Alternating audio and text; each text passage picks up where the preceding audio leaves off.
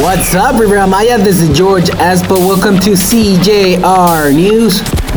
Happy Mother's Day to all the mothers in the world. Feliz 10 de Mayo a todas las madres. We do celebrate Mom's Day on the 10th of May in Mexico. And I want to give a special shout out to my mom, which is in Guadalajara. And she listened to us on our podcast and she does not miss an episode.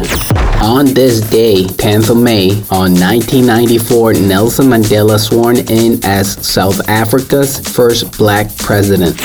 They warn of an increase in COVID 19 cases in Quintana Roo. They ask the population to take up hygiene measures and decrease mobility. With the use of force, the police tried to subdue an elderly woman through social networks. They exhibit Cancun police officers who, using excessive force, tried to subdue an elderly woman. Sales in Chetumal flower shops increased for Mother's Day. Businesses expect 60% of sales to be exceeded today.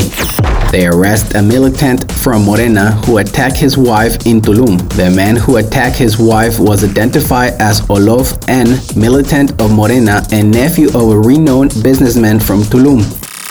Tulum Archaeological Zone is closed indefinitely. A worker in charge of the ticket office of the Archaeological Zone of Tulum was infected with COVID 19. That's all the news for today. Don't forget to follow me on Instagram as ESPO underscore MX. Don't forget to subscribe to our podcast on Google, Spotify, and Apple. Once again, happy Mother's Day to all the mothers around the world. And thank you for listening CJR News. This is George Espo. Thank you and goodbye.